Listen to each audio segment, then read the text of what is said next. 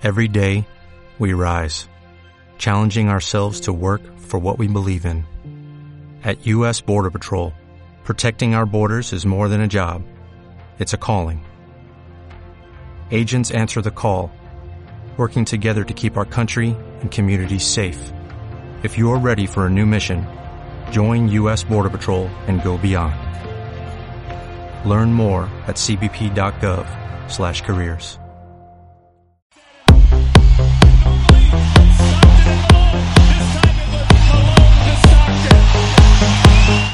Bienvenidos al club.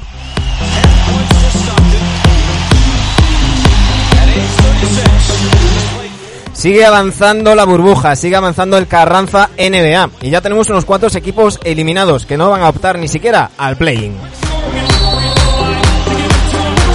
Nos estamos encontrando muchas sorpresas, alguna que otra lesión, jugadores que parece que juegan mejor sin público y el cachondeo que se traen sus compañeros respecto a ellos.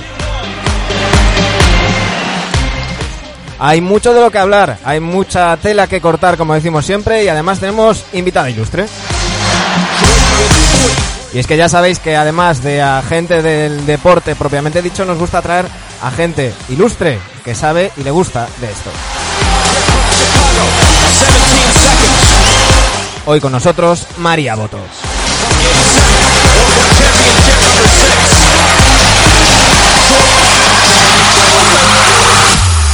Aquí comienza el capítulo 259 de NBA Adictos.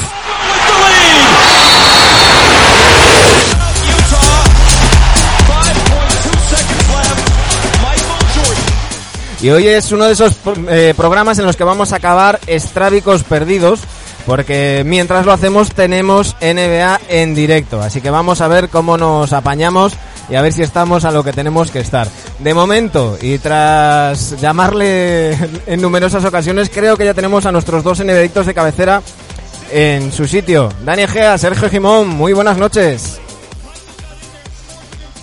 ¿Quién ha invitado hoy? Pero que se lo revise, ¿eh? Que se lo revise.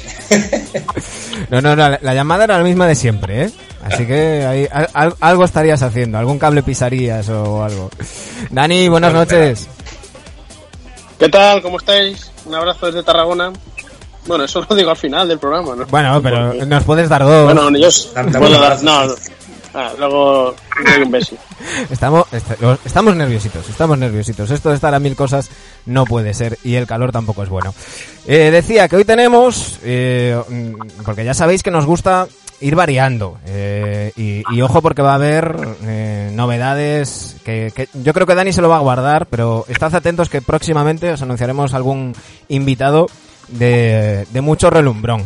Nos gusta hablar con ex baloncestistas, nos gusta hablar con periodistas, tanto de este lado como del otro lado del charco, pero también nos gusta traer a gente que es conocida por otras cosas y, y que le gusta mucho la NBA. Y es el caso de nuestra invitada de hoy, María Boto. Muy buenas noches.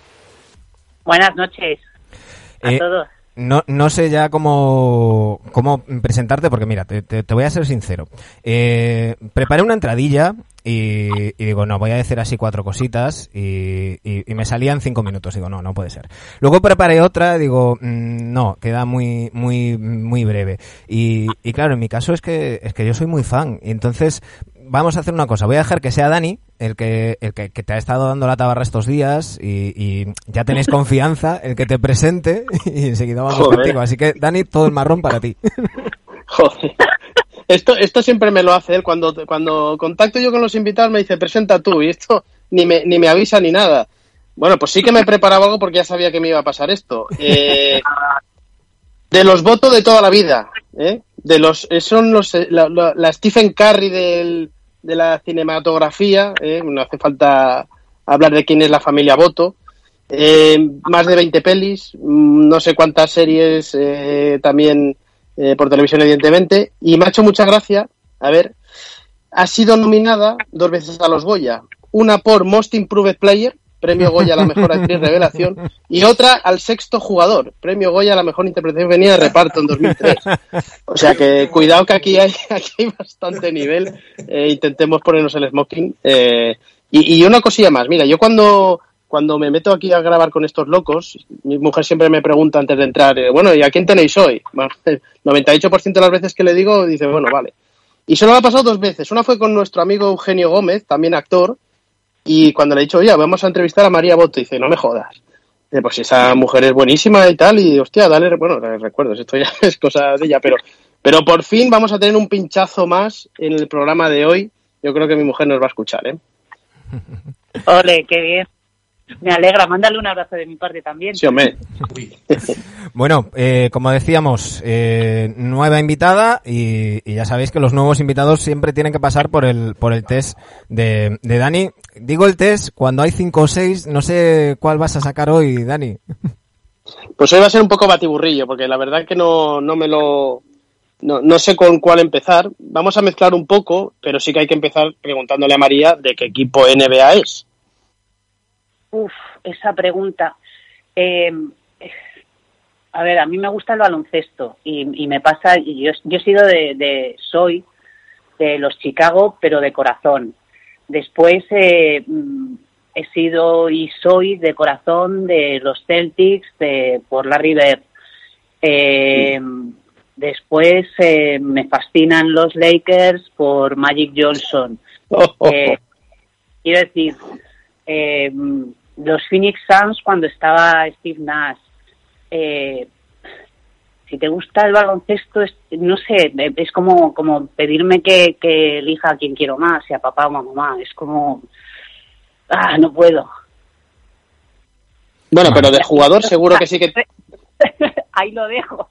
Pero si tuviera que elegir, diría los Chicago, porque fue como Chicago. el primer equipo pues, de los Bad Boys que me que al cual seguí y era súper fan. Al, al cual siempre regreso esperando que vuelva el Messi. Derrick Rose. pues tuve, cuando, cuando, cuando salió Derrick Rose, yo tenía muchísimas esperanzas. Que, o sea, a mí me parecía un jugador talentosísimo. La pena es que haya tenido tantas lesiones, pero, pero fue nuestra esperanza durante un tiempo. ¿Y tu jugador favorito? Es que Sí. de los Knicks no es, ¿eh?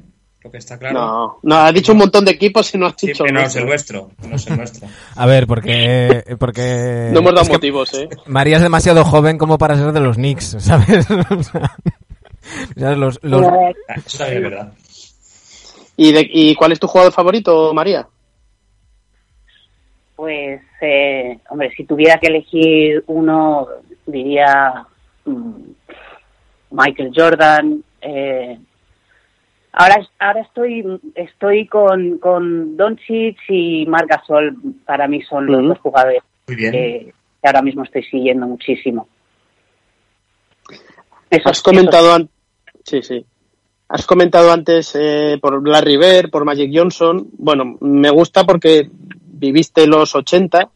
Eh, por lo tanto, entre Larry Bird y Magic Johnson también te hago elegir. Son dos maneras seguramente de ver el baloncesto, o dos maneras de vivir la vida, también incluso te diría.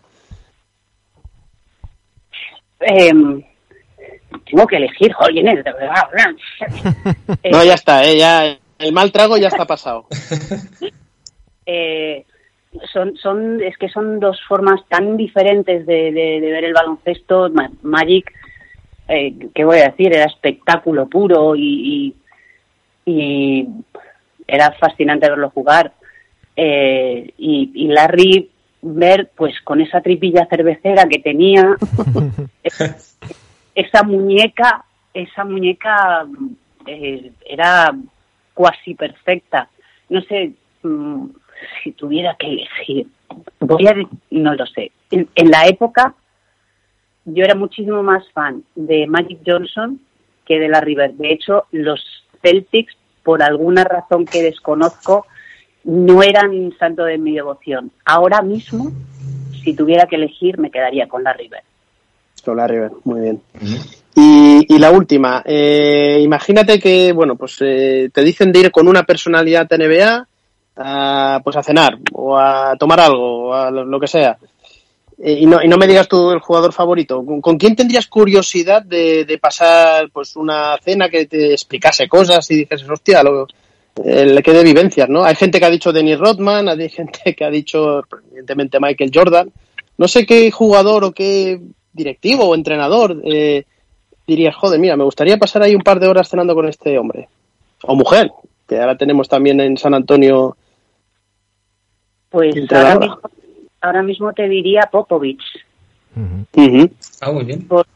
porque me parece una persona tan inteligente eh, que ha, ha, puesto sus bases tranquilamente y su forma de ver el, el juego en Estados Unidos que, no sé, me, hay, hay muchas cosas que, que me encantaría preguntarle. Y Phil Jackson. Popovich y Phil Jackson. Pero Popovich, en esta ocasión. Primero Pops. Anda, anda que tienes mal ojo. Anda que tienes mal ojo. a lo mejor, a lo mejor le propondrías que te pusiese en la candidatura para Estados Unidos, ¿verdad? Con Steve Kerr.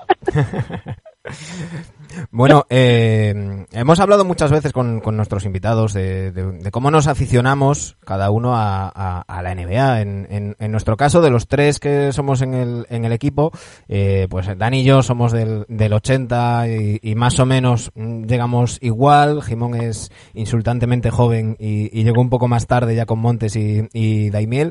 María, ¿cómo te aficionaste tú a, la NBA? Pues eh, yo estudié en el Ramiro de Maestro. Eh, ah, Ahí ya te viene por defecto eso, entonces. Y, pero yo creo que, que también fue una, una cosa, eh, algo de los 80, que, que nos venía muchísima información, o sea, muchísima información, pero poco acceso también. Eh, entre el rap, había como, como unas ganas de, conocer todo este movimiento de rap y, que venía muy asociado al baloncesto también. Eh, entonces, para mí, mm, no, no, no, lo sé, empecé a ver eh, a la noche los partidos y para mí era como un momento, como si fuera una burbuja, eh, donde podía viajar, donde podía ver todo en cerca de las estrellas, por, por ejemplo, era como, como estar en un mundo de fantasía y, y, me, aficioné.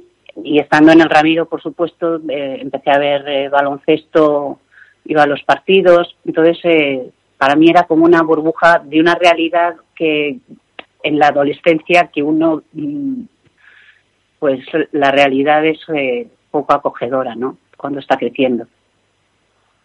Sí me aficioné, con los Bad Boys primero. La verdad es que fue, fue una época que nos marcó a, todos los de los de esas, esas quintas y, creo que todos fuimos llegando más o menos más o menos igual. Eh, si os parece vamos a hacer una cosa, chicos. Eh, como tenemos mucho que hablar del presente y de todo lo que está pasando, y también hay algunas cosas del pasado. Ahora que estamos con cómo se aficionó María, eh, vamos a, ir directamente con, su mejor recuerdo NBA, que tengo por aquí un corte que a ver si sabéis exactamente qué momento es el que suena a continuación. And Chuck is now clearing the bench, and all we have to do is listen to the crowd. Very emotional scene as Isaiah Thomas and Joe Dumars were taken out of the game. Bill Lane Beer ran off the bench to hug both of his teammates. The Pistons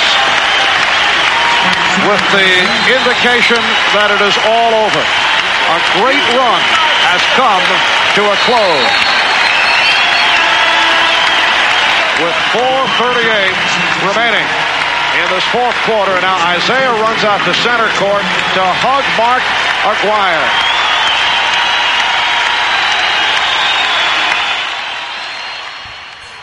¿Qué momento estamos escuchando, María?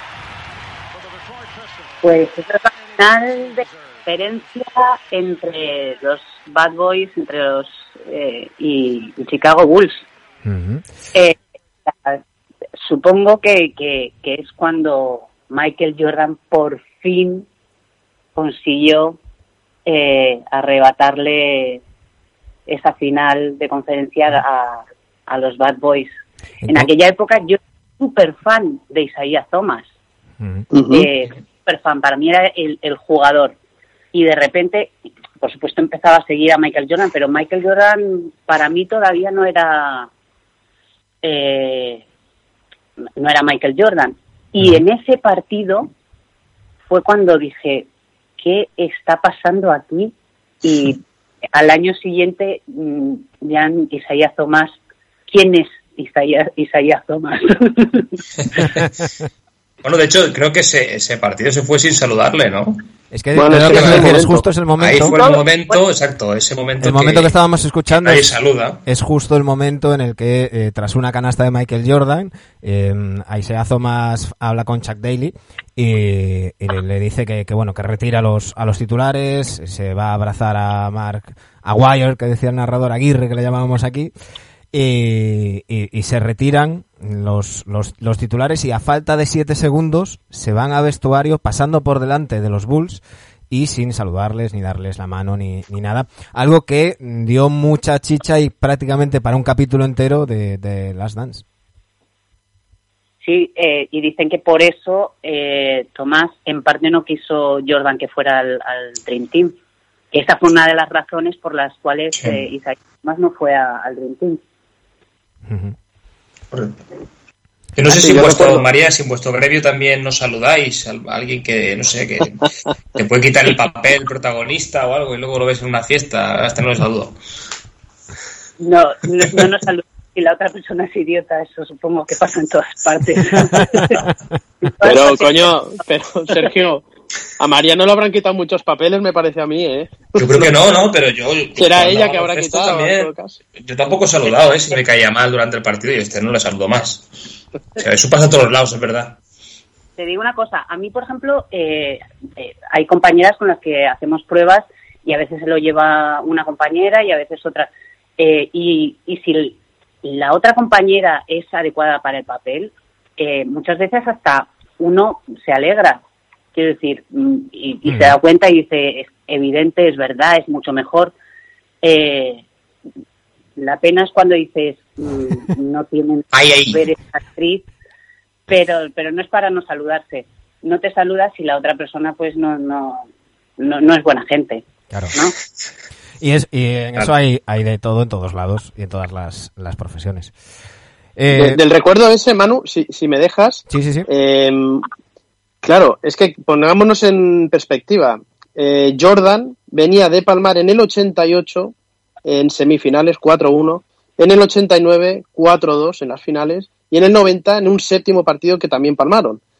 O sea que mm, es tremendo para la evolución y el cambio de dinámicas y el cambio generacional en el este esa victoria que además es un rosco porque ahora estaba consultando que no me acordaba, es un 4-0 que le meten Sí. en el 91 a, a, Sí, sí. a los Pistons. Que este Eh, audio, este tremendo, audio ¿eh? es, es, es partido en Detroit. Eh, pues escuchamos aplausos y tal, y el narrador está diciendo es el fin de una era, el fin de los doble campeones, y se van en su casa después de ser barridos y, y, y demás. Es, es muy simbólico y, y muy importante. Eh, eh, hablamos siempre de las Jordan Rules y demás, y es el momento decía antes María, y muy acertadamente, Jordan no era Jordan. Eh, para los que lo vivimos en, el en, en su día, eh, quizás incluso Jordan empezó a ser Jordan en el 92, en el 93 y sobre todo en el segundo three-peat, ¿no? Pero en aquel momento mm, muchos éramos los que decíamos, bueno, este tío es un saltimbanqui que mete muchos puntos, pero que a la hora de la verdad eh, le, defienden fuerte y, pierde, ¿no? Y, y eso cambió mm, prácticamente la dinámica de los años 90. Totalmente, o sea, yo creo que eso lo pensábamos todos. Para mí, Jordan era un esparraguitín, quiero decir, muy ágil, pero era un. O sea, de, de, mm, hay que recordar que eh, mm, para mm, enfrentarse a, lo- a los Pistons eh, empezó a coger músculo, o sea, sabía que, que tenía que, que enfrentarse a los war, bueno, a los barros. Es que eran Si es que lo eran, es que lo. Eran, eran muy bestias. O sea, que cogió músculo y, y- y- ahí empezó a, a, pues eso, a, a coger músculo para la guerra, mejor en defensa, se convirtió en mejor defen- eh, eh, en mejor en mejor del, defensor del año. O sea, que antes de, de, de este momento, Jordan era, pues, que le dabas y se y salía un poquito volando. Sí, sí. Eh, por cierto, María, aquí no hay ningún tipo de censura, ¿eh? Puedes decir todos los tacos que te apetezca y no, aquí no... La, cos- la costumbre es como, no sé qué, ay, ay, perdón. No, no, Vale. no, aquí... ¿Qué va? No, eh, eh, este programa es sin filtro. No, no, no, no, aquí no, no filtramos, no filtramos nada. Dani, no sé si tenías algo, Sergio. Yo quiero hablar ya de la, de la burbuja. Dale, A ver si María, si María está viendo partidos, ¿qué le parece las medidas que están haciendo? Todo esto. A ver un poco más de actualidad. Pues eh, las medidas que han tomado yo creo que son míticas. Eh, creo que hay un antes y un después. Primero, aparte de, de las comodidades que tienen los jugadores, eh, que después podríamos comentar eh, lo que salió de la de la WNBA, Mm. eh, con las con las tías que, se quejaron y dijeron eh, qué está pasando aquí, que supongo que habrán puesto remedio porque no ha, no ha vuelto a salir ninguna noticia en relación a eso.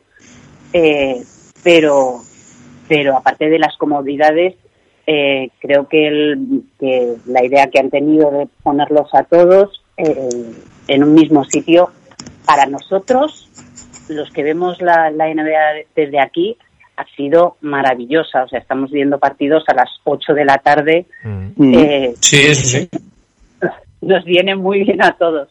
Eh, pero aparte creo que, que, que les hacen PCRs eh, constantes, eh, están, están, creo que las medidas que, que, que están tomando y que han tomado son estupendas.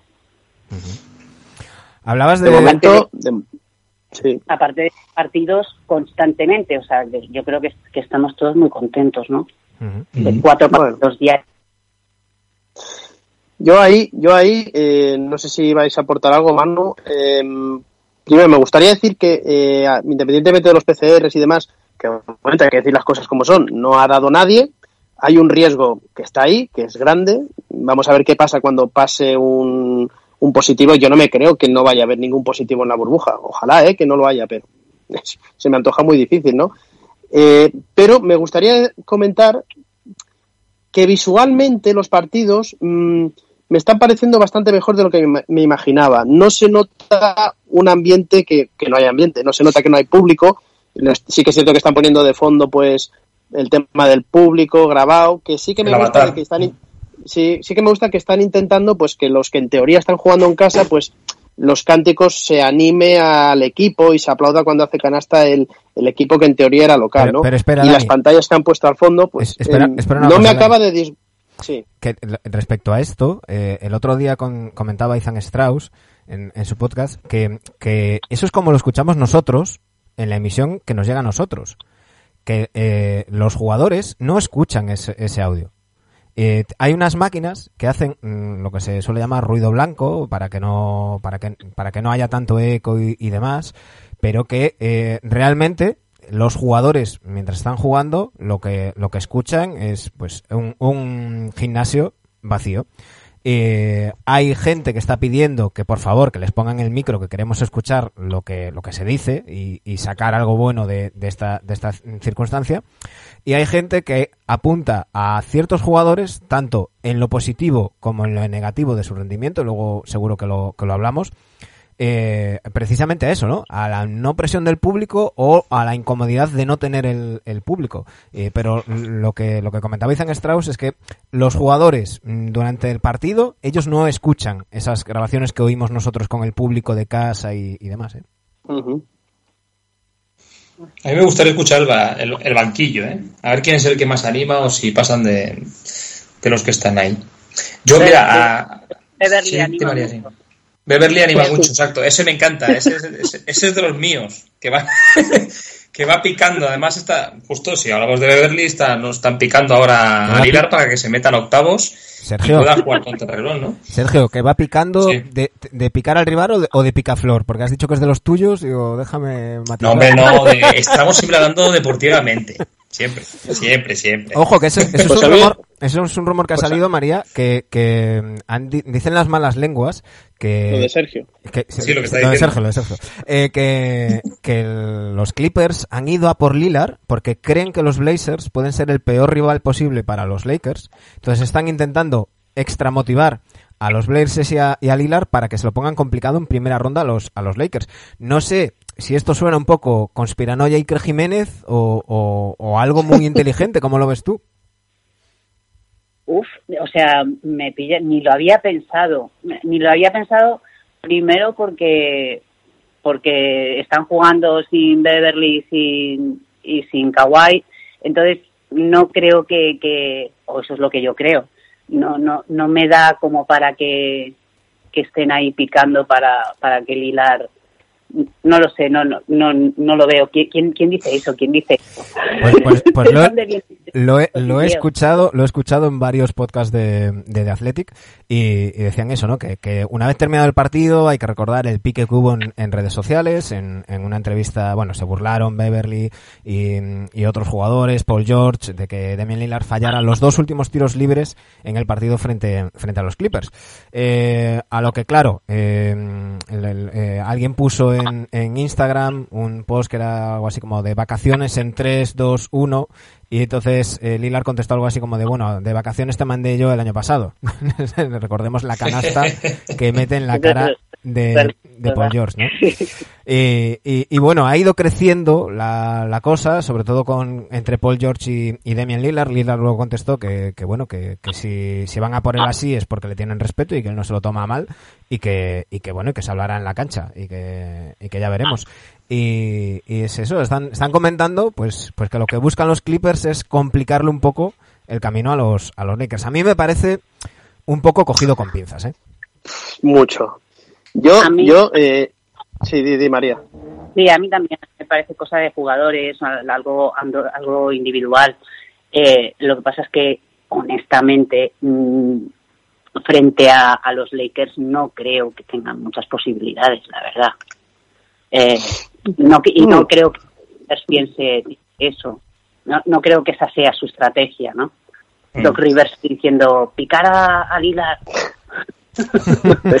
no, pero de Beverly me lo play, ¿eh? eso sí. Yo, yo es que lo que iba a decir, que, que al final mm, una cosa es eh, querer ganar siempre, ¿no? Ser competitivo, incluso jugar duro, y otra cosa es ser un violento, no sé, y hasta un maleducado, que es lo que me parece Beverly en toda su carrera. Y, y de George, y de George, pues también me lo está pareciendo. No sé si es que está eh, en ese vestuario y se está influenciando por, por malas compañías, ¿no? Pero a mí me parecen unos maleducados y no, no, no creo en nada de esto de picar a los Lakers ni demás. Eh, ya antes lo hablábamos con María, yo a Beverly no creo que tenga cojones o no hubiese tenido cojones hacerle esto a nadie de los Bad Boys. Porque le saltan, le saltan y, y, y, le abren la ceja. como mínimo. Entonces, claro, lo haces con Lillard, que tiene esa aura de, bueno, que es, eh, no, no es un chico malote, que es un fantástico jugador y sabes que no te va a responder eh, bueno, por redes sociales y demás. No sé si buscan el morbillo o pasárselo bien en las horas que tienen allí en la burbuja, pero me parece un maleducado Beverly, así, así yo, te lo digo. Yo, de, Dani, discrepo contigo en una cosa. Yo creo que Beverly es de los poquitos jugadores, uno o dos quizás, de la actual NBA, que sí que tendría los huevos de hacer, de comportarse exactamente igual si jugaran los 80. No, no, estamos hablando de, de Embiid ni de, ni de esos eh, tribuneros que tal. Yo creo que Beverly realmente es así uh -huh. y que le daría igual que le eches encima de, de ¿cómo se llama este? De Rock o, o quien sea que el tío se lo, se lo va a comer, ¿no? no sé yo, eh, no sé yo. Eh, yo, yo, yo, estoy de acuerdo que, justo se va a meter con alguien como Lilar, que, que, es una persona que se ve a su rollo, que, que tiene un, un, estilo educado también, eh, pero no se mete, en, y estoy de acuerdo, no se hubiera metido con los Bad Boys o, o yo qué sé, sí, estoy totalmente de acuerdo en que se mete con quien sabe con, eh, con el que se puede se, se lo elige lo elige uh -huh. mm. sí no no eso, eso yo, ya yo, sabemos mm. que este tipo de, de, de, pique siempre van buscando van buscando algo eh, antes de seguir con, con el Carranza con la burbuja eh, mm, antes ha comentado algo María y no quiero no quiero dejarlo pasar y como siempre nos vamos por, por las ramas al final se nos puede se nos puede olvidar y, y, y no quiero eh, comentaba María el tema de la WNBA eh, y es que además de lo que de lo que decía María que se quejaron de, de las instalaciones que tenían y efectivamente pues eh, los, les igualaron con, con, con, los de la NBA eh, hay algo que a mí me está llamando mucho la atención de esta temporada WNBA y que he hecho en falta en, en, la, en la burbuja de Orlando. Eh, se nos llenaba la boca del Black Lives Matter, de todo esto, ahí está muy bien llevar las, las camisetas, se ha hecho un fondo económico y, demás, está muy bien, pero quizás me parece mucho más mm, radical en el buen sentido, y sé que además mm, eh, María es, es, reivindicativa como yo en estas cosas. Y es que, eh, no sé si estáis saltando, chicos, que una de, la, de, las dueñas de, los Atlanta Dream, Dream eh, es, es, republicana. Bueno, pues eh, toda la NBA, incluidas las jugadoras de su propio equipo, han llevado camisetas con el lema Vote Warnock para que la gente vote a su rival. Eh, se ha llevado sobre el, sobre el parquet, se han retirado eh, cuando, cuando llegaron los, los himnos. Eh, normalmente, igual que con todo el deporte femenino, normalmente siempre se, se nos olvida y lo dejamos un poco de, de lado. Y yo creo que, que, también hay muchas cosas que, que aprender y que, y que tomar nota, y en este caso me parece un claro ejemplo, ¿no crees, María? Pues sí, eh, sobre todo, justo lo que has dicho, eh, sobre todo en el, movimiento Black Lives Matter, y, y que y, y, que creo que hay que resaltar eh, el baloncesto, la NBA eh, es el único, el, baloncesto es uno de los pocos deportes que, que han mm, dejado vía libre a, a, los jugadores para que puedan expresarse y que están apoyando absolutamente eh, todo el movimiento. No hay ningún otro deporte ahora mismo que, que se haya volcado tanto en, en, en defender una causa eh, y los derechos los derechos sociales, ¿no? Un movimiento social como el Black Lives Matter. Eh, y creo que, que los jugadores y las jugadoras están pudiendo hacer lo que están pudiendo hacer porque tienen a unos eh, directivos que les están permitiendo también eh, hacer lo que lo que hacen y expresarse y poder eh, reivindicar eh, pues todo lo que están reivindicando no uh -huh. pero que creo que eso parte también de la propia dirección de la de la NBA y de la WNBA uh -huh. que es que, que les están permitiendo entonces, eh, estoy de acuerdo. Creo que, que, que bueno, sí. En este, en este caso las mujeres han sido también más reivindicativas, ¿no? Uh -huh. eh, porque tienen que porque tienen que luchar eh, por muchas más cosas. Claro. Pero, pero creo que hay un, un, un lugar que, que los directivos de la NBA están permitiendo.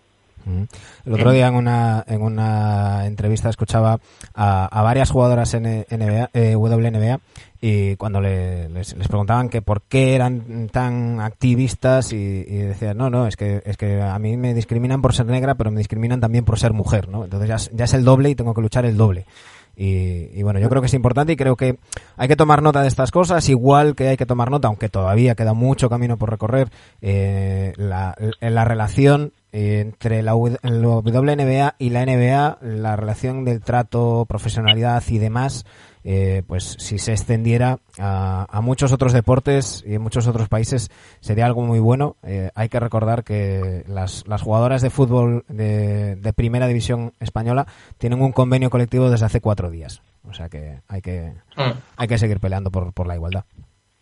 Totalmente. Eh, hay una cosa que se dice mucho y es que son las cuestiones económicas, eh, que evidentemente eh, los jugadores y, y la NBA eh, vende mucho más que la, que la WNBA, eh, pero también eh, creo que, que, en algún momento, y, y, que en los últimos años está pasando, pero por, por la lucha que están llevando a cabo las mujeres también, ¿no? Eh, uno no, no obtiene beneficio económico si no invierte eh, para, que, para que ese beneficio económico aparezca. Si uno no, no invierte, no va a sacar rédito. Entonces creo que, que, que ahora mismo eh, esa, esa es la lucha, ¿no? Eh, con lo que has dicho también en el fútbol, hay que plantarse, reivindicar y que y que se vea, sacar a la luz nuestra existencia. Y, y luego está muy bien que, las nuevas generaciones eh, apoyen eh, luchas que, que, aunque no sea directamente, sí que lo son indirectamente, porque estas luchas son de, son de todos, y, y que Trey Young o Donovan Mitchell eh, aparezcan una y otra vez con sudaderas de la WNBA, a mí me parece algo a, a destacar y que, y que deberían de tomar nota otros de sus compañeros. ¿eh? Totalmente. Yo, hay que decir que el baloncesto femenino es muy divertido y muy rápido también.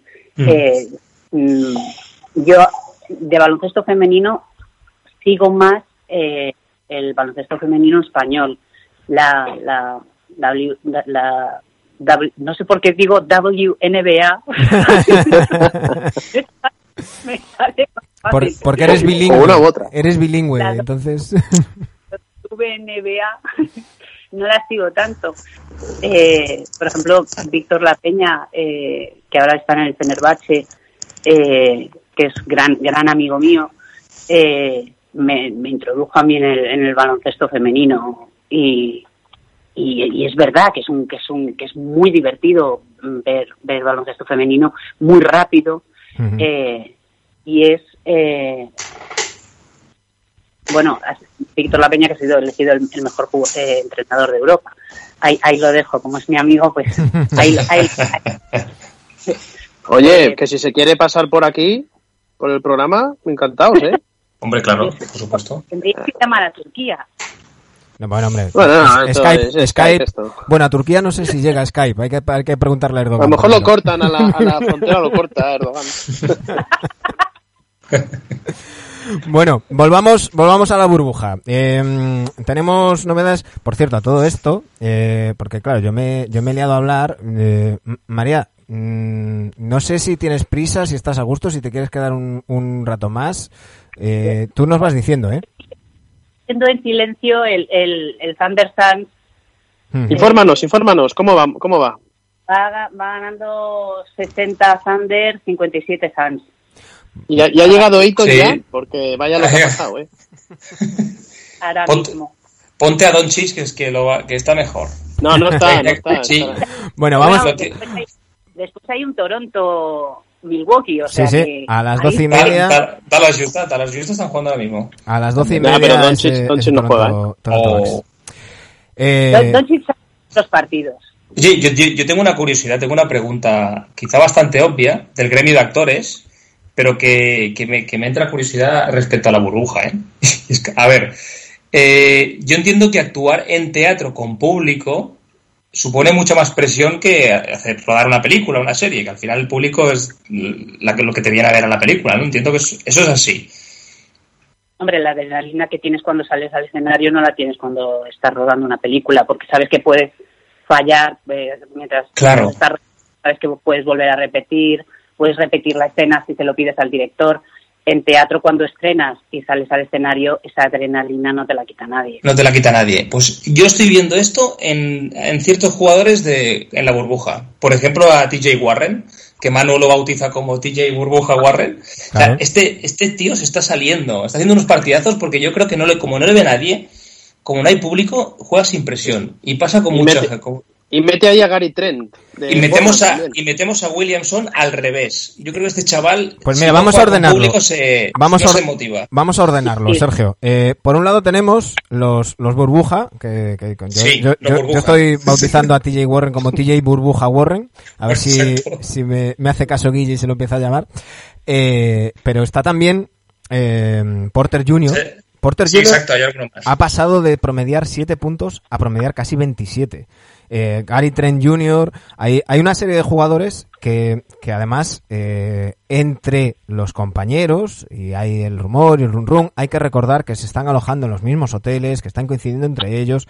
Bueno, pues se, se dice, se comenta que, que a, en, concretamente a Gary Porter Jr. lo están puteando mogollón en plan de que, claro, que, que, que, está jugando bien ahora, pues, pues porque no tiene la presión del público, porque el tío es muy bueno, pero luego se caga, y, y estas cosas, ¿no? Y luego, por otro lado, hay jugadores como Sion que estabas mencionando, y otros jugadores de, de, gran nivel que están bajando un poquito y a los que se, lo que se está comentando es que echan de menos ese ambiente, ese subidón, esa adrenalina, ese jugar con el público que, que, muchas veces ese factor cancha que, que hablamos, eh, desde luego es algo a tener en cuenta, pero no, no, sé si pensáis que puede ser algo determinante. ¿Os, ¿Veis, por ejemplo, a TJ Warren y a Porter Jr.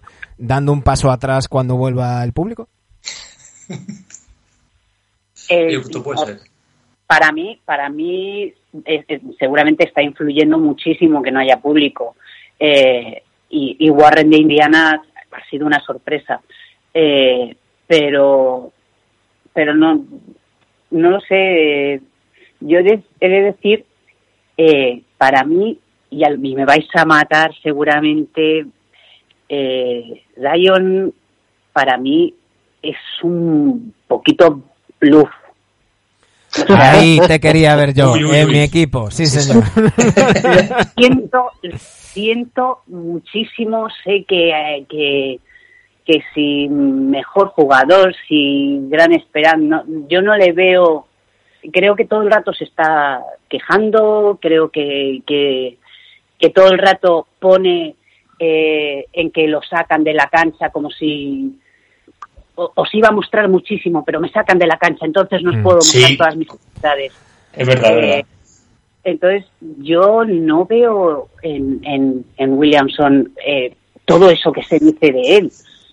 María, no sé, no sé si coincides conmigo, María, en que es un tío que, que tiene una capacidad de producción muy alta, pero que no revierte sobre el bien de su equipo. Eh, en el partido de anoche era un, menos 23, luego no sé si salió y, se me cayó un poco, pero, pero llegó a estar en menos 23 cuando el resto del quinteto, voy, voy a buscar la, la chuleta para no, para no meter la pata. Vaya, Manu, el box escorista. No, no, no, no, no. Yo llevo diciendo lo mismo mm, todo el año, menos 21. No, no, no, que sí, que me hace gracia, lo me hace gracia que des el dato. Claro, no, no, pero, pero que... Menos 21, María, es el tanteo que tienen en contra a favor su equipo con él en pista, ¿eh? Por si Manu te lo suelta así menos 21 no... No, no, pero es que, es que eh, yo, es que mm, estoy de acuerdo. Sí, sí. Eh, por ejemplo, por ejemplo, eh, Don Chis el otro día, sé que no tiene nada que ver, pero pero no le no le han nombrado, no la han nominado para MVP. Salió y dijo, no me habéis nombrado como MVP, no me habéis nominado para MVP. ¡Boom! ¿sabes? Sí, eh, triple doble. Reventó. Y dices, ahí está el carácter de un jugador. Entonces, yo con Sion no veo que salga y diga, no vas a, no me vas a quitar porque si me quitas em, se va toda la porra. Mm. No, es como, como que pones excusitas. El problema es que lo hace la prensa por él. Claro, es que yo creo que ahí está el tema, ¿no? Y, lo hemos hablado alguna vez, que, que, el hype eh, en algunos casos pueden, pueden llevarlo bien y servirles para motivarles y demás, y a veces puede ser demasiada presión. Yo creo que, que Zion Williamson, si su físico se lo permite, puede hacer una buena carrera en NBA, pero que, que, es un, un tipo que tiene una facilidad para producir y hacer estadística enorme, pero que al menos de momento no tiene traslación al juego de su equipo y, no, no, no, ves que, jueguen mejor cuando está él. Independientemente del box score o no, Dani, pero, pero no tienes esa sensación que, y, para que no pensáis, ya sabéis que, yo no soy personalmente demasiado fan de, de Doncic, pero tú cuando ves un, partido de Dallas, notas cuando está Doncic y cuando no. Y, esas cosas tú ves cuando, cuando ves un partido de los Grizzlies, notas cuando está ya Morant y, y cuando no. Iba a decir exactamente lo mismo. O sea, es que ya, Morán tiene carácter, tiene carácter, ganador y cuando está mejora a sus compañeros. Mm. O sea, totalmente, pues este, este me encanta a mí. Yo, yo si, me, si me dejáis hablar sobre Sion, porque creo que soy el único de los cuatro que lo ha medio defendido esta temporada, no puedo defender, no puedo defender lo que es indefendible. No puedo defender que no está bien físicamente. Yo siempre he dicho que a Sion Williamson se le tiene a todo el mundo en la cabeza que tiene que perder peso, tiene que perder peso. Yo creo que este chico tiene que perder el peso que tenga que perder. No vamos a pretender que sea como Pau Gasol, eh, ni vamos a pretender que sea como Scorchanitis, ¿vale? Eh, evidentemente no puedo, no puedo afirmar lo que, lo que estamos viendo. Está gordo, yo creo que está pasado de peso. Está más pasado de peso de lo que seguramente tendría que estar. ¿vale? Pero, no, pero no eh, mucho, ¿eh? Yo no, yo lo veo muy, yo lo veo pasado, yo lo veo pasado. O sea, el Sion que hemos visto en marzo o en febrero no es el Sion que estamos viendo ahora en cuanto a apariencia física y en kilos, ¿vale? Pero bueno, quitando eso, que... Pero más allá de la, más allá de la apariencia, más allá de la apariencia y de los kilos, es decir, eh, que, bueno, que se puede ser buen jugador estando gordito eh, para el peso que tienes que, tener, y Harden es un ejemplo, Harden es, como diría Guillaume Fofisano, ¿no? Pero el, más que eso es el lenguaje corporal, eh, ese, ese, Sí, pero es que esto, es lo que iba a comentar ahora. Correcto. Em, eh, yo es que creo que, primero, no está defendiendo nada. Y que un tío con sus características físicas, donde en ataque pues tiene una facilidad tremenda para hacer puntos, no para generarlos como hemos visto antes de la burbuja. Es que yo he visto un Sion antes de la burbuja, del cual yo me creía que podía ser y puede ser un jugador franquicia y marcar, no sé si una etapa o ser un jugador pues, que tenga aspiraciones a ser MVP algún año, y el Sion que estoy viendo después o durante la burbuja no tiene nada que ver con lo que los dos meses o los mm, pocos partidos que vimos eh, antes de la burbuja. Le estoy viendo totalmente mm, que no tiene ni una, gana de defender, lo cual me revienta muchísimo porque tiene condiciones para debajo del aro eh, que no se acerque allí nadie. Estamos viendo unas entradas a canasta que yo no sé cómo lo permite, no lo entiendo. Y además de esto se me junta con que la temporada de los Pelicans en la burbuja está siendo una real caca, por no decir mierda. Eh, eh, lo de Lonzo Ball es innombrable. Ya está fuera. Lo de Lonzo Ball es vergonzoso. Ya, estamos abriendo o sea, la temporada que está haciendo Lonzo Ball es vergonzoso. lo que está haciendo, ¿eh? eh y no me quiero ir de, no me quiero ir de Sion, que estábamos hablando de Sion. Claro, claro, no, me, abras carpetas antes de tiempo, que ahora vamos con eso. Termina con Sion y ahora vamos con eso. No, no, ya está, ya está, es que además, que me voy a referir que se ha juntado todo. La sensación con Sion es que, que como que ya lo tiene hecho y, la, cuestión es que ahora está jugando con, hombres que se están jugando su sueldo, que les está acostumbrado a dominar entre chavales y se, ha, encontrado con algo a lo que se tiene que adaptar y, para eso tiene que asumir que se lo tiene que ganar, que tiene que ganárselo. Eh, claro. Vamos con el tema de Alonso, que no quiero que me pase como, como el hermano del emérito y se me vaya la cabeza. Eh, las estadísticas de Alonso son 5,6 puntos, 5,3 rebotes, 6,8 asistencias, 26% en tiros de campo, 19% en tiros de 3. Y los Pelicans 2,4. Eh, era Bleacher Report quien, quien decía las estadísticas, sin decir nada más. Ya sabemos que, bueno, Bleacher Report muchas veces son bastante sensacionalistas y, y demás, pero estos son estadísticas.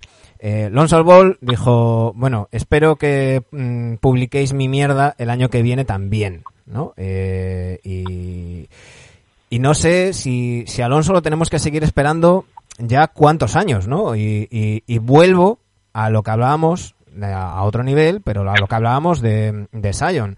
El hype con el que llegó Lonzo Ball, eh, las tonterías que tuvimos que escuchar al propio Magic Johnson diciendo que su camiseta iba a colgar en, del techo del Staples y, tonterías así, eh, ya sin, sin hablar de su padre, porque bueno, ahora ya lleva, ya lleva un tiempo que no tiene demasiada relación con él y demás. Pero estamos ante un jugador al que se nos pintaba como un jugador generacional y en tres temporadas, mm, su evolución, en todo caso, es una involución. ¿Cómo, cómo veis el caso de Alonso? Sí, sí, si eso ataco yo primero. Eh, yo de Alonso creo que tiene aptitudes, pero no tiene actitud. Y creo que tiene aptitudes para defender mucho mejor de lo que está defendiendo. Eh, sabemos que Alonso siempre ha tenido problemas con el tiro, lo ha intentado mejorar esa mecánica con el tiro de tres, los resultados no están saliendo sí que pensaba que en otro ambiente, fuera de los focos de Hollywood, de los Lakers, de Los Ángeles, iba a rendir más. Tremenda decepción Lonzo Ball y lo de la, y durante la burbuja ha sido todavía más decepción. Eh, ¿Hay que darle más tiempo? Bueno, eh, se le puede dar todo el tiempo del mundo. Tiene ahí un contrato con Pelicans, no está de más tenerlo allí. A lo mejor habría que probarlo con otro entrenador, pero las sensaciones son malas, malas. Da la sensación como de que este tío viene pensando, oye, yo yo he jugado con los Lakers, eh, yo soy quien soy, yo sé que voy a aspirar a tal, y oye chico, eh, pies en el suelo primero.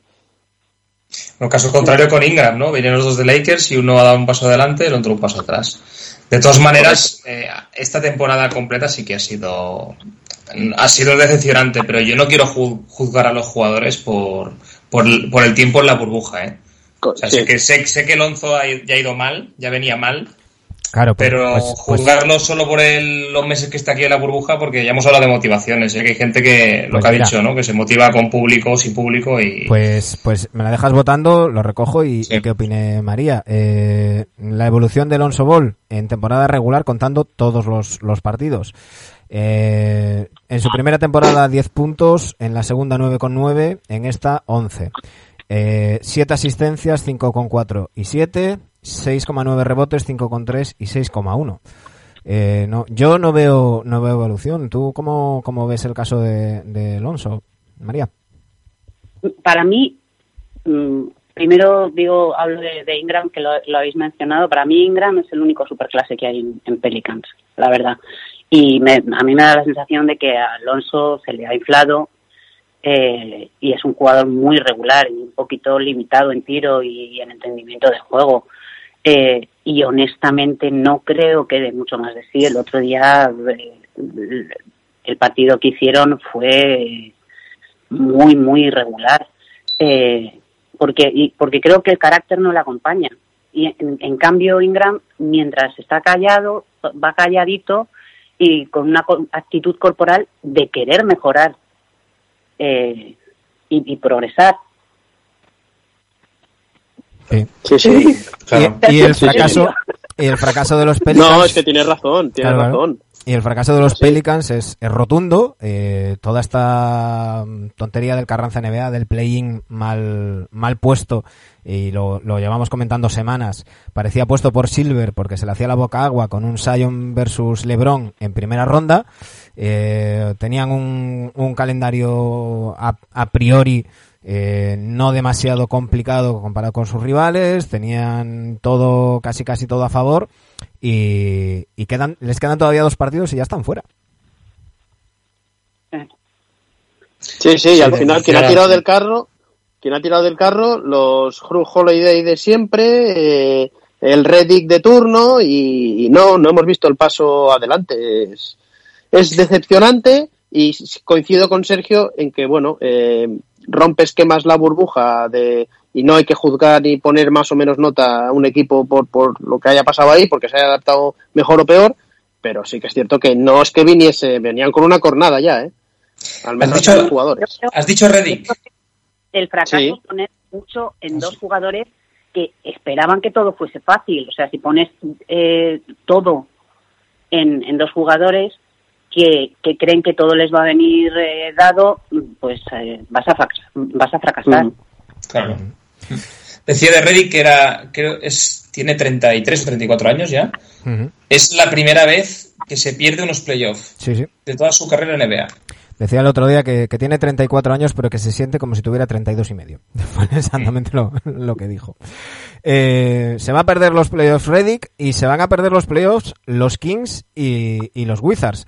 De los Kings, quizás no nos lo esperábamos y ahora hablaremos de ellos, pero de los Wizards, yo creo que, que, que alguien que pensara que, que iban ni siquiera a pelear por ganar un partido, recordemos que a día de hoy ya están por detrás de Hornets y Bulls en, en, la- en- en opciones de draft y pueden quedar por detrás de los Knicks y empatados con los Pistons si pierden los dos partidos que les quedan. O sea que... No, no sé cómo has visto tú, María, el, el tema este de, de meter ahí a los Wizards con calzador para poder justificar que metes a los Pelicans del otro lado y, y- y si no es un poco, pues adulterar un poquito el, el- el tema de estos de estos partidos de pretemporada de, de la burbuja antes de los de los playoffs. Eh, si os soy sincera, mm, no lo No he visto nada. Pero Normal. Haces bien. Exactamente. Pero yo creo que los Wizards eh, sobraban y, y se ha demostrado que, que, que, bueno que se han ido a pase que han ido a pasear. O sea, eh, pero honestamente no los he seguido mm, porque no no hay nada que me llamase este año Mm. para para para verlo en sus partidos los partidos. Sí, el japonés este, Ha- Hay un japonés, hay un japonés negro. ¿Se puede Sí, ver sí. ahí? Sí, sí. De, to- de todas maneras, hemos llegado a esa fase de la NBA que, que por mucho que sea la burbuja, también nos pasa en abril, en condiciones normales, que es que eh, de los 12 o 13 partidos que suele abrir en abril antes de los playoffs, eh, nos interesan tres. y ahora en la burbuja de los seis o siete partidos que hay cada día nos interesan dos. Estamos en ese punto de equipos eliminados, equipos que venían a que les daba igual de vacaciones y, y equipos que ya están clasificados que les da igual estar el cuarto o el quinto porque da igual el factor cancha y que ya estamos viendo muchísimos descansos. Claro, claro. Entonces estamos en ese periodo que, que, bueno, al principio de la burbuja sí que moló porque realmente todos sí que se jugaban algo, pero que han ido cayendo poco a poco. Ahora, por ejemplo, los Thunder está jugando solo Chris Paul. Aquí hay Bueno, que ver los los Dallas de no está Memphis y Portland. Porzingis. Memphis y Portland, Claro. yo estoy viendo todo el rato. Portland y, y San Antonio, es Sí, lo que hay que ver. exacto. Claro, pero... Además, nada, no Pero- nos interesa nada. Ahora teníamos, decíais que había un partidazo eh, hoy, ¿no? Hoy lunes que estamos grabando esto. Eh, no sé si jugaba, habíais dicho, Bucks- Toronto. Toronto. Toronto. eh, Toronto, perdonad, eh, que lo estoy Toronto, Toronto, Milwaukee. Correcto. Primero y segundo. ¿Y quién va a ver esto? Yo... Yo, yo no voy a verlo, yo no voy a verlo. Veré el resumen de los dos minutos y ya está, porque no van a jugar y si juegan, jugarán con limitación de Dani. Dani, que luego nos dicen que no vemos los partidos. No lo digas, me no lo lo que digas. diga, Pues mira, ya, ya que lo dices, eh, María, perdona, voy a abrir un paréntesis. A todos los que nos escucháis y no estáis de acuerdo con nosotros, eh, una cosa es que no tengamos ni idea, que es así, y otra cosa es que no lo veamos. Nosotros las cosas las vemos. Otra cosa es que tengamos ideas distintas a las vuestras o directamente estemos equivocados. Pero es que lo de eh, cómo se nota que no lleva, no llevas viendo NBA más que dos años o no has visto ningún partido de que se de que sí, de equipo- los, de los de los de los Hornets o de los Claro. Bueno, chico, eh, hay que hay que hay que matizar que nosotros tenemos trabajos también. Tenemos tenemos que dormir. No, no, pero es que además esa gente, ¿no? yo- yo- Pero que no hay que matizar nada, que, que los periodistas que llevan la NBA en este país y en cualquier otro país no ven los 13 partidos o 7 partidos cada día, que no hay tiempo material. Y muchos, pues oye, tienes que tirar de periodistas que ven los partidos. Evidentemente nosotros vemos resúmenes y partidos enteros. Pero qué cojones, pero cómo vamos a estar desde la una de la mañana hasta las siete y media del, del día siguiente y teniendo que ir a trabajar. Oiga, que, mira, si nos pagan yo estoy dispuesto, pero, pero Manu, Bueno, yo, no paga nada. Aunque me paguen, no sé, no sabría decirte. ¿eh? pero a ver si me re- Yo, yo, yo sí los veo. El María los ve todos. María los ve todos. No, no, yo, yo he de reconocer que yo he de reconocer que, que tengo que tengo épocas y hace y- y- pero cuando es así lo digo también aquí hace hace pues la temporada 17-18 eh, estuve bastante bastante des- desconectado pero yo de normal hay seis días a la semana que veo el partido del Plus y muchas veces alguno otro más los resúmenes largos de, de NBA. Claro, pero bueno Claro, que, bueno que Claro, era, era por, por hacer un matiz porque últimamente siempre nos van por el mismo sitio en los en los comentarios eh, vamos a ir, a ir cerrando porque llevamos con, con María aquí eh, retenida prácticamente una hora. Así que eh, te vamos ¿Eh? a ¿Ya pasado una hora? Sí, sí, 56 minutos en concreto. para que veas. Eh, no No, lo, vamos... está- lo estamos alargando para cuando acabe el descanso del partido ya puedas ver la segunda parte tranquila. Eh, lo que voy a hacer es que, que, que, que te, te, te- bueno, me atasco. Que, que digas a ver quién crees que se va a clasificar en los, en los playoffs y, y a quién ves favoritos en esta burbuja NBA para, para pelear por el, por el título y quién crees que se lo va a llevar. Pues yo mm, hay una cosa hay, hay, hay una cosa y, de lo que estabais diciendo y sí que, que es verdad que hay que ya meterse en el turrón ya que ya lleguen lo- la, la chicha eh, y a mí quien me gustaría es eh, mm, bueno, a mí me gustaría ver una final Clippers-Toronto. E- Esa es la final que a mí me gustaría ver. No sé si, si son los que van a llegar, evidentemente. Eh, supongo que Memphis y, y Portland. Memphis, Memphis, Memphis o Portland. Los que podrían entrar. ¿eh? Yo dije el otro día, con, en, hablando de NBA con nuestro amigo Javi Mendoza, que, que el play-in iba a ser Portland Spurs, Portland octavo, Spurs noveno, y, y poco a poco la cosa va, va yendo. Va Pero yendo de. Spurs es muy injusto, porque quedan dos partidos y Memphis tiene dos partidos más que San Antonio, ¿no? Y, y los dos tienen que jugar, les quedan dos partidos a cada uno, ¿no? Claro, pero van ese, por porcentaje. pero ese es el problema de, de esta burbuja tan mal hecha. Que al final Claro, claro. no van, no, no, es- no están jugando en igualdad de condiciones y, y no van a jugar el mismo número de partidos, pero, pero bueno, yo creo que la cosa va a estar, va a estar ahí. Recordemos que los Grizzlies tienen la baja de Jaren Jackson Jr., eh, consiguieron ganar un partido, pero están muy tocados y llegan muy, muy fundidos. Yo les he visto, pese a la juventud, físicamente un poco, un poco fundidos.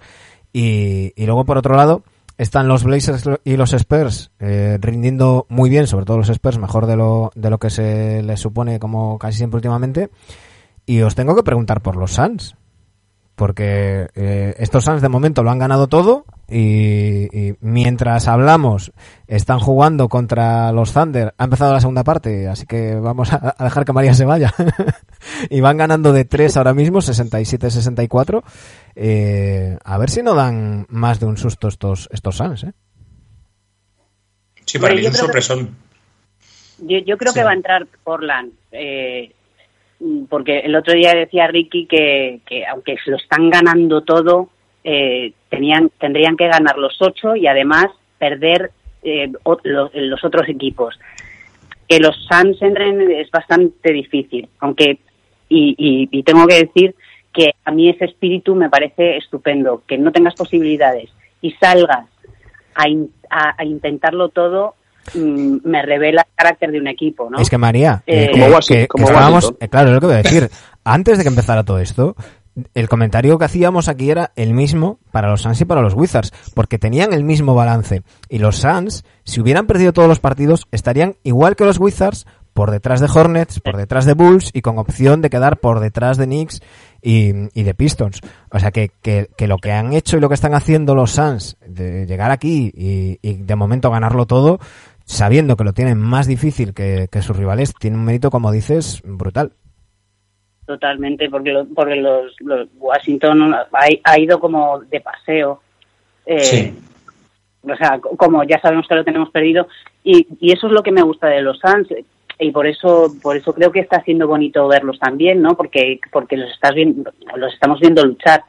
Pero, honestamente, creo que, que, que Portland eh, Mm. el que va.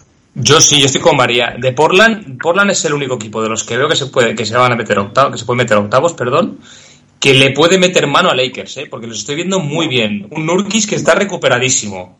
O sea, parece que no haya tenido una lesión en su vida. Están el dúo Calavera y un Carmelo que está jugando justo a lo que tiene, lo que tiene que hacer Carmelo. O sea, los veo muy, muy bien. Yo, ¿eh? yo, soy, yo soy más soy más pesimista, creo que les podrían robar un partido, no mucho más, no mucho más. Tienen un jugador generacional como es Damien Lillard, eh, pero yo quiero ahondar en lo de Fénix. Yo, sinceramente, eh, creo que Fénix está luchando y, y está con aspiraciones, ya han llegado convencidos, y el nombre es Ricky Rubio.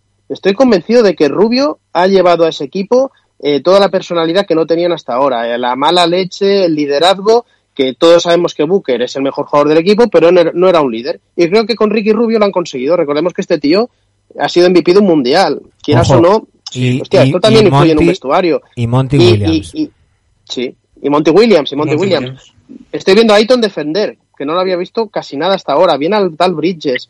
Y hemos hablado de Warren, hemos hablado de Gary Trent, pero para mí la estrella de la burbuja es Devin Booker. Lo tengo muy claro. La canasta que mete el otro día con Kawhi Leonard y Paul George encima, es decir, con los dos, no con uno, y luego- no, no, con los dos encima, a mí me recordó tanto, tanto, tanto a Kobe. Me acordé tanto de ese momento de 2016 en el que Kobe el giro que le- le dio las, las zapas firmadas y le dijo, sé legendario. Eh, no sé si, si, si tú también te acordaste, María, de, de Kobe en ese momento, en ese canastón de, de Booker. Sí, sí, la verdad estoy de, de acuerdo con todo lo que estáis con todo lo que estáis diciendo. Aparte de que sería maravilloso ver eh, a, a Ricky en, Mm. en play. Eh, tener a, do- a dos jugadores como Ricky y Mark en, en las, o sea, intentando luchar por, por, por llegar a la final sería sería estupendo. Eh, lo, lo que tiene mm, Ricky con los Suns ahora mismo es que dirige en ataque, dirige en defensa y creo que el tándem con, con Booker es que, que, que Ricky puede bajar la pelota. Cosa Claro. que con, con otros con otros equipos en los que ha estado eh, tenía que ceder la pelota al, al alero, eh, pero en este caso puede bajar la pelota, mm, dirigir el ataque y pasarse y pasarla mientras está está generando juego, ¿no? Ujú. En fin, habrá que estar atentos a, a todo lo que lo que suceda y, y cómo queda ese, ese play-in. Y, y al final, María, te hemos tenido todo el programa. eh, hemos hecho ya todo el, el opino de que contigo. Y, y- y bueno, yo, a mí me ha encantado tenerte. Y si, si quieres hacer una sección el año que viene, mm, la oferta queda ahí sobre, sobre la mesa, ¿eh? Aquí, bueno. Invitada quedas. Una sección mensual o algo, ya lo digo así, para meterte en el fregado. y si te apetece, si has estado a gusto, esta es tu casa. Así que eh, encantados de, de tenerte con nosotros cuando quieras. La verdad es que, que, que ha sido precioso. Al principio estaba eh, nerviosa por ese test. No, To- hombre, no. Todos, a todos les pasa. Me van a preguntar en qué año, pero No, lo Sí, bueno, hombre, no jodas. lo bueno No lo de- sabe Lo ni él. No lo sabe ni él, lo vas a ver. espera. Lo bueno del test de, de los test de NBA Adictos, los test que hace Dani Egea, es que no hay respuestas correctas ni, ni incorrectas, así que todo, todo bien. Oye, Eh, María, no es algo de promoción, ¿no? Eso es lo que iba a decir. de ¿Qué, nos, qué nos tienes que, que- que contar? Véndenos el muñeco que decía Andrés Montes. vengo, a, hablar- vengo a hablar de mi libro. Por Sí. supuesto. Claro, por supuesto. Eh, pues en septiembre estreno una película, Malnacidos, que vamos al Festival de Sitges. Es una película sobre, sobre muertos vivientes, sobre zombies. Eh, Ay, por el título, Y- por el título yo pensaba que era de política. Los, los Bad Boys. Ah, pues ir a verla. Ir a verla, ir a verla. Me la apunto. Con, con Z. Y, y estoy deseosa de contar una noticia que no puedo contar Vaya. sobre baloncesto. eh, bueno, para- no sobre baloncesto, sino para los amantes del baloncesto, eh, y que, que sería una, una noticia, una gran sorpresa, eh, pero que todavía no puedo contar. Pues hacemos Y una cosa, la- hacemos una cosa. Cuando la puedas contar, nos avisas y, y lo- y, lo- y nos lo cuentas. Así dejamos dejamos el cebo para que la gente esté, esté pendiente no solamente de, de Neve Adictos, sino de todas las cosas que nos cuenta María Boto. Eh, eh, estaba, iba a decir tu, tu Twitter y, y me daba miedo decirlo mal. ¿María Botito? ¿Lo, he dicho bien? Eh, efectivamente. Eh, que, que también tuitea de, de NBA y la tenemos por ahí por las noches siguiendo, siguiendo la liga. María, ha sido un auténtico placer. Eh, ya nos, nos despedimos porque hemos hecho todo el programa con, con María, Dani, Sergio. Muchísimas gracias a vosotros también. El lunes que viene volvemos. Exacto, un placer y Pues hasta sí. el lunes que viene. Oye, y que se, la gente se prepare con la porra. Que La los porra empiezan la semana, la semana que viene, ¿eh? Sí, sí, sí. Sí, sí. Así que eh, hare- haremos, eh, ¿cómo se llama? Bracket. Hay que hacer un bracket. Hay, que- hay que brackets, sí. Pues un fuerte abrazo, chicos. Muchas gracias, María. Un bico. Venga, Un abrazo a todos. chao.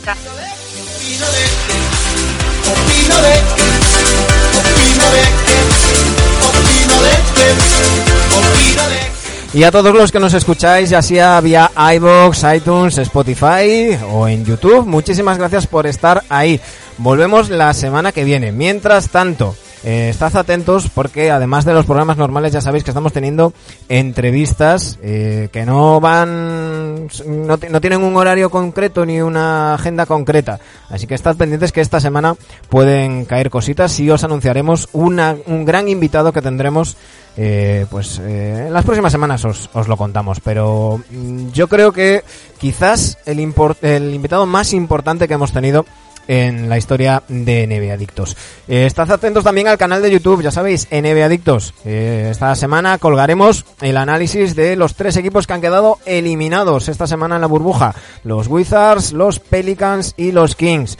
Y ya sabéis, si nos queréis echar una mano, patreon.com barra NBA Adictos. Un saludo.